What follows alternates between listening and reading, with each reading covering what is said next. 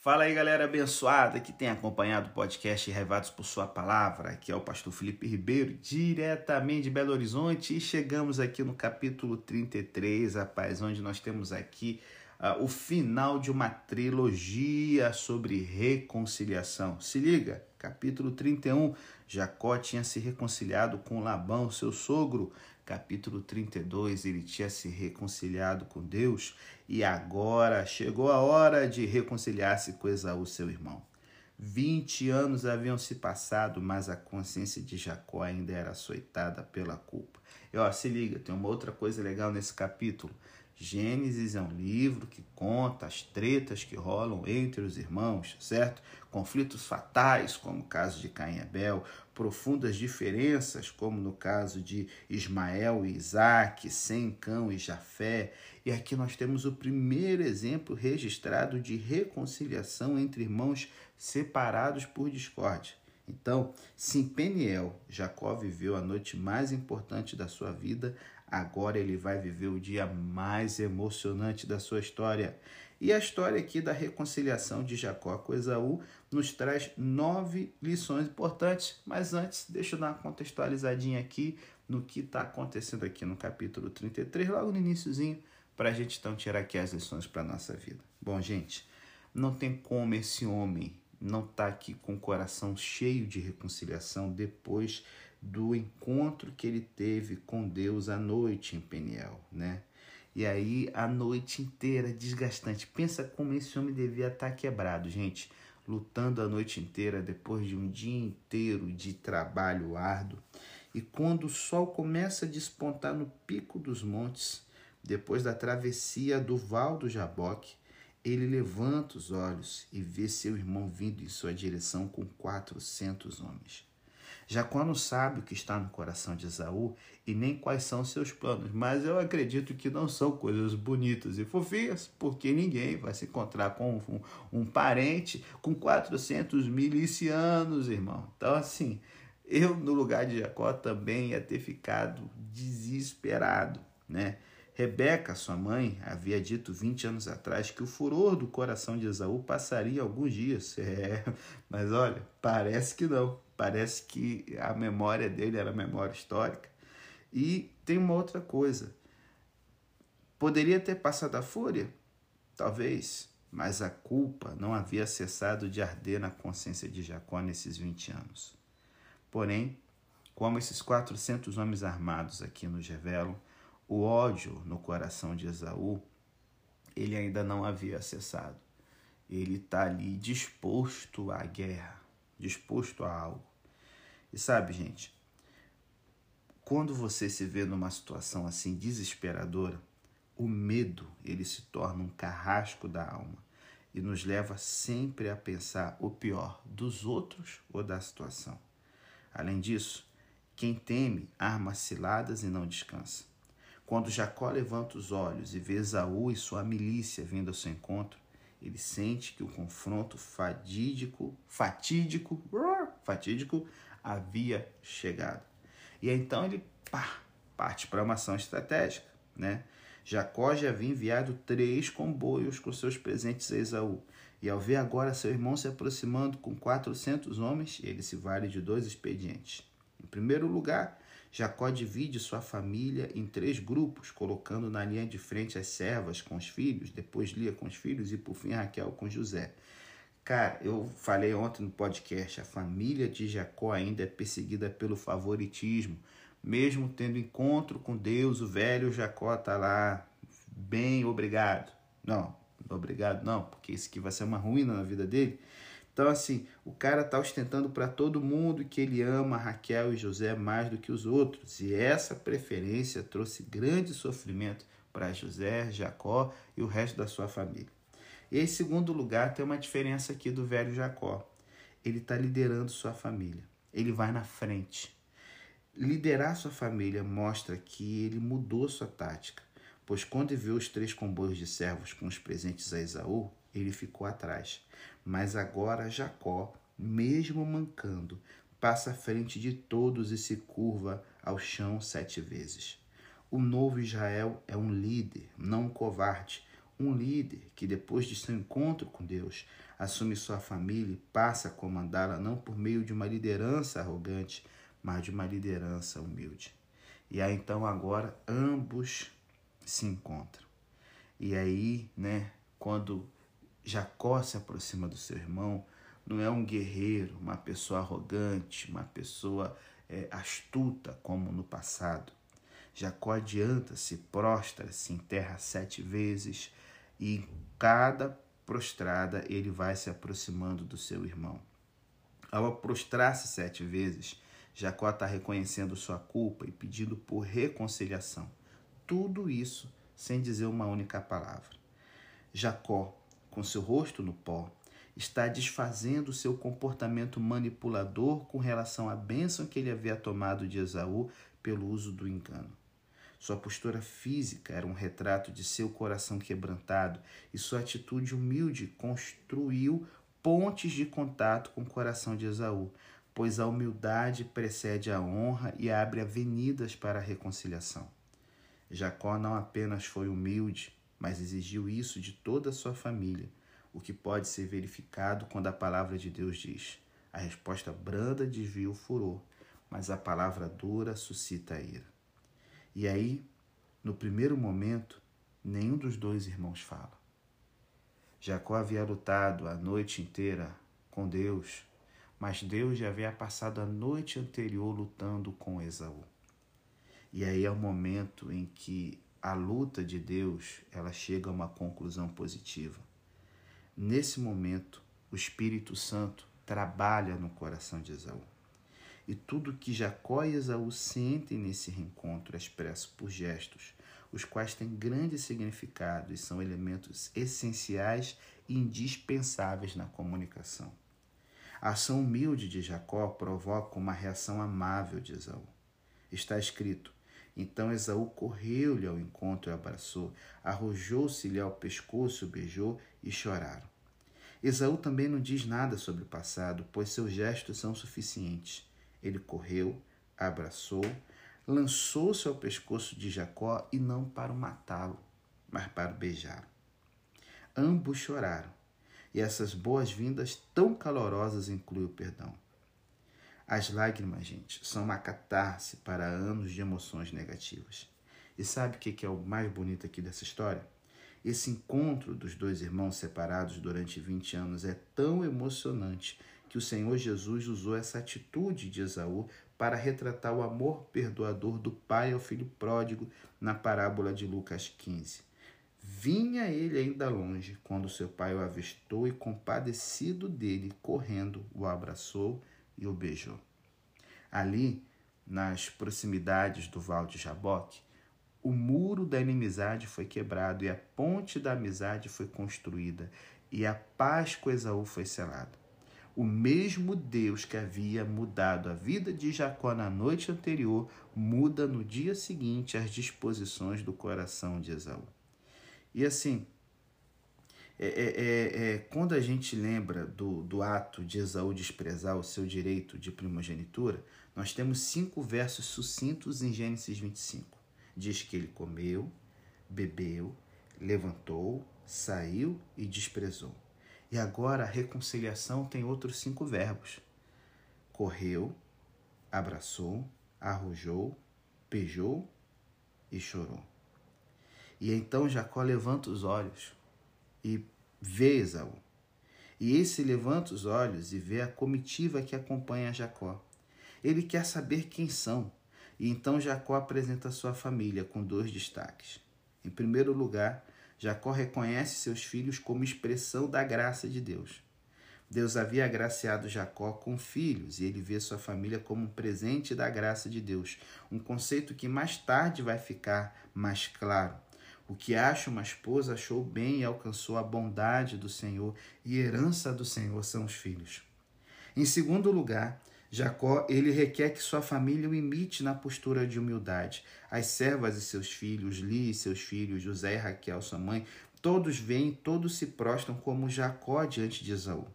O anseio, o anseio por essa reconciliação não era apenas um desejo de Jacó, mas um projeto e uma necessidade de toda a família.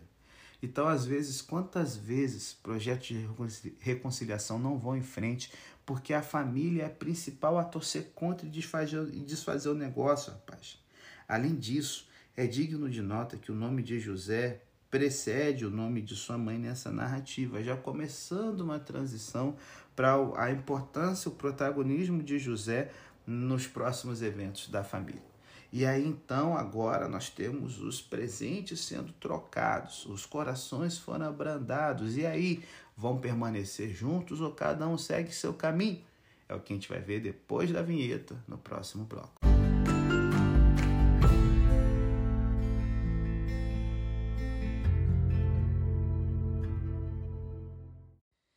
Então, gente, depois de toda a prestação da família, de se atualizar sobre como as coisas estão indo, Esaú pergunta curioso acerca do propósito de Jacó em ter enviado todos os grupos à sua frente com mais de 500 animais.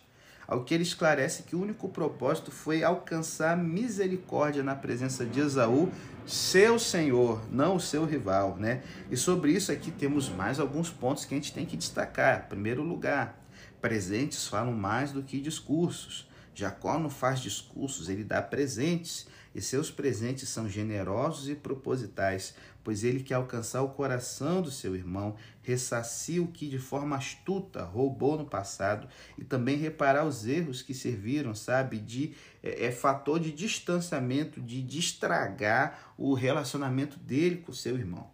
Então, assim, segundo lugar, presentes devem ser dados de todo o coração.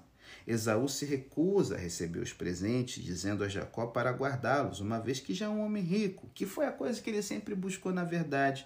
Ele já possui muitos bens.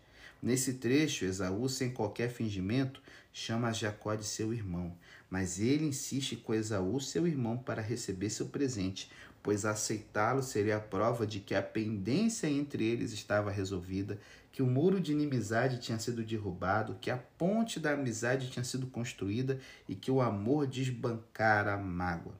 É importante ressaltar aqui, galera, que Jacó atribui a Deus a existência de seus filhos, bem como a responsabilidade por Esaú poupar sua vida. E a sua prosperidade também é bênção de Deus ao passo que Esaú mostra que ele era um homem materialista, já que ele não atribui a Deus a causa da sua fortuna. Em terceiro lugar, presentes materiais podem abrir caminhos para bênçãos espirituais. Jacó pede a Esaú para aceitar o seu presente, porquanto tinha visto o seu rosto como se tivesse contemplado o semblante de Deus, e compara o seu encontro com Esaú como a extensão do encontro que havia tido com Deus na noite anterior, onde viu Deus face a face. Jacó vê uma misteriosa correspondência entre o encontro com seu irmão e a luta noturna no Jaboque. Para ele, o rosto de Esaú era um reflexo da bondade de Deus. É como se, no encontro com seu irmão, o próprio Deus estivesse aparecendo novamente para ele. A linguagem que Jacó usa aqui mostra que ele vê os dois encontros, com o Senhor e com seu irmão, como dois níveis de um único acontecimento. Seu irmão não é mais seu rival, mas é a própria expressão do rosto de Deus. O rosto pacificado de Esaú é o equivalente ao rosto pacificado de Deus. E aí, em quarto lugar, presentes devem ser expressão da generosidade de Deus em nossa vida. Jacó insiste com seu irmão para receber seus presentes, não porque Esaú, seu irmão, precise, mas porque ele, Jacó, tem sido alvo da generosidade de Deus e de sua farta providência. Ao aceitar o presente, Esaú, de sua parte, mostra boa vontade, apegando-se à reconciliação. Afinal de contas, se ele não aceitasse, pareceria que ali era só um discurso vazio. Então, aqui é muito importante na estratégia de Jacó que tudo isso aconteça de bom grado. E aí, então, Esaú também se vê na necessidade de dar um presente. Né? E qual o presente? Eu tenho uma escolta militar poderosa, vou fornecê-la para você. E vai ser uma prova de que eu não vim para te matar, mas para te proteger. E aí a gente tem que perceber duas coisas aqui nesse presente de Esaú em que Jacó o rejeita, diferente né, dos presentes que ele insistiu que Esaú recebesse. São duas ofertas amáveis, né? Esaú não apenas abraça seu irmão no caminho, mas lhe estende a destra da companhia, dizendo a Jacó: Vamos juntos, eu seguirei junto de ti. Mas Jacó jeitosamente recusa a oferta. Então Esaú lhe propõe a segunda alternativa. Então permite que eu deixe uma escolta militar contigo. Esaú está mostrando a pureza dos seus propósitos e a boa intenção de seu coração em acolher Jacó de volta à sua terra. E não apenas acolher, mas ele quer que ambos vivam juntos para reparar o tempo perdido. Né? E aí então Jacó vem com dois agradecimentos gentis que implicam uma recusa. A primeira oferta de andarem juntos, Jacó justifica que em sua caravana existem meninos pequenos, ovelhas, vacas de leite, que não poderiam ser forçadas. Além do mais, era prudente que ele fosse guiando-os pouco a pouco no passo do gado e dos meninos. Jacó é cauteloso nas palavras e gentil nos agradecimentos, mas eu creio que há um motivo para a recusa aqui. Viver junto com Esaú para um pai de 12 meninos, 11, né, que Benjamim ainda não nasceu, seria muito perigoso. Por quê? Porque Esaú, ele representava o quê? A virilidade, a, a, a, pegar o que você quer, caçador, um camarada ali com várias habilidades militares. Só que Esaú, ele era um cara materialista demais. Então, assim, quem tem filhos ou quem vive com parentes sabe como tios, ainda mais num lar conturbado como o de Jacó, podem ser uma influência para o bem ou para o mal. Jacó tem noção da limitação dele, que ele não vai conseguir satisfazer os anseios de todos os meninos. Então ele vê que a separação de dois estilos de vida que são diferentes e realmente, no caso de Esaú, poderia corromper seus filhos. Ele prefere então dizer o seguinte: é melhor sentir saudade do que sentir ódio. E a segunda oferta, Jacó diz que não precisa de escolta, porque ele já tinha alcançado o que mais desejava e necessitava, a misericórdia aos olhos de Esaú.